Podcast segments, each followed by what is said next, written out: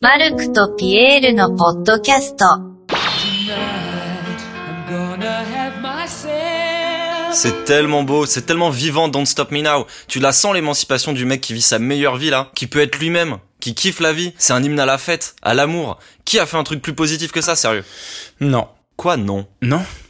Ça va la poupée qui fait non, non, non, non, non là, c'est bon Pourquoi non Non, parce que ta chanson, elle parle pas de Freddie Mercury, elle parle de Brian May en fait. Brian qui Brian May. C'est ça le problème avec vous là. Vous avez tellement les yeux qui brillent sur Mercury que vous avez zappé le reste du groupe. Brian May, c'est juste l'incroyable guitariste de Queen, qui t'a juste pondu les meilleures mélodies des années 70 et 80. Vas-y, cite-moi 5 chansons de Mercury sur son projet solo où il faisait de la disco toute pourrave. Euh... Bah, bah, euh, bah y a Barcelona, euh, y a Living on My Own, euh, I Was Made to Love You. Allez hop, terminé. Perdu. C'est I Was Born to Love You. Donc Brian May, le génie de Queen, c'est sur lui la chanson. Ok, admettons, la chanson elle parle de lui. C'est quoi l'histoire Parce que pour moi, c'est quand même la vie de Mercury quand il faisait grave la fête, la drogue, les hommes, les femmes, la vie quoi. Alors pour comprendre, faut se remettre dedans. La chanson est écrite en 1978, ok Ouais, jusqu'ici tout va bien. Les mecs ont pondu 6 albums en 4 ans, ils ont fait 7 tournées en même temps. Rajoute à ça le fait que le frangin, là, Brian, il s'est marié en 76 et qu'il devient papa en 78, l'année de la chanson. Ah ouais, quand même. Je te laisse imaginer la cadence. C'est pas toi qui galère à pondre un podcast par semaine qui va comprendre, hein, forcément. Mais je t'emmerde, Marc. Et donc le Brian, il est un peu au bout du rouleau, tu vois. Il est occupé H24 et il a qu'une envie, c'est d'avoir un peu de temps tout seul, quoi. Tu vois ce que je veux dire Hmm, non. Bah, du temps tout seul, Pierre. Euh, Neuf mois de grossesse, euh, un gosse qui vient de sortir, euh, pas une minute à lui. Mais quoi Il veut faire des maquettes d'avion, du tricot, je sais pas moi. Mais il veut se branler, le gars Ah, ça. Bah oui, ça Avec le rythme effréné des derniers mois, il a pas eu un seul moment pour lui, le pauvre Ryan. Ça fait tellement longtemps qu'il a envie de se faire plaisir, de prendre son temps, tu vois. Je te parle pas de n'importe quelle branlette sous la douche, dans un tourbus.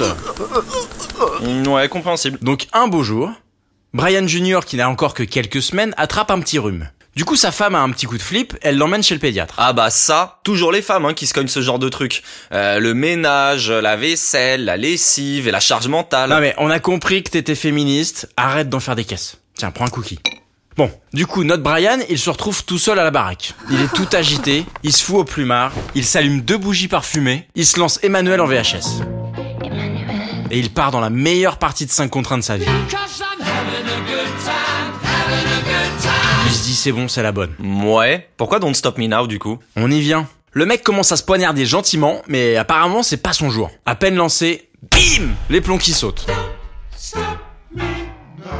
Merde. C'est pas grave. Il a encore les bougies, tu sais. Il sort le Playboy dans la commode et il continue. Bim Coup de vent, les bougies sont soufflées. Mais c'est un chat noir le mec. Il se laisse pas démonter. Il trace à la fenêtre, il entrouvre les volets pour avoir de la lumière, et là, il voit deux mecs en costard se garer dans l'allée et venir taper à sa porte. Le mec, il est mort de trouille. Il se dit que sa femme a eu un accident de voiture en allant chez le pédiatre.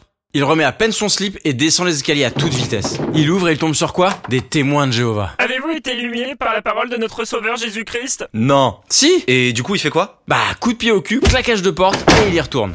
Il se remet à l'aise, il est de plus en plus chaud, il tient le bon bout. Il sent que ça vient, quoi. Ouais. Et là, paf, on refrappe à la porte. Non. Oui, c'était une petite pause masturbatoire très courte, je vous l'accorde. Il est en panique. Et là, il se rappelle. Il attend à recommander. Ça fait deux fois qu'il le loupe. Il soupire et redescend à toute vitesse. Il sait que chaque seconde compte. Il signe son foutu courrier et il remonte les escaliers 4 à 4. À partir de là, il sait qu'il doit tout mettre. Il est possédé. Il perd la notion du temps, de la réalité, sa femme, son gosse malade. Il y va à fond et enfin la délivrance.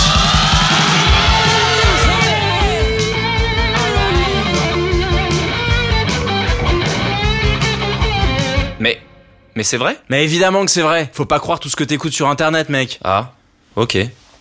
Quoi encore Bah rien, mais c'est juste que j'ai l'impression que les épisodes s'enchaînent et qu'on parle de cul à chaque fois. T'inquiète, la prochaine fois on parlera d'autre chose. Sérieux Ouais, la prochaine fois, il y aura une troisième personne et on fait une histoire avec un chien. Un chien Euh, on a vraiment intérêt à pas parler de cul, hein. Allez, je m'arrache un. Salut. Marc À la semaine prochaine. Marc, reviens Marc Marc, ça, ça parle pas de cul, hein Marc Marc, ça parle pas de cul, reviens Marc, bordel Marc マルクとピエールのポッドキャスト。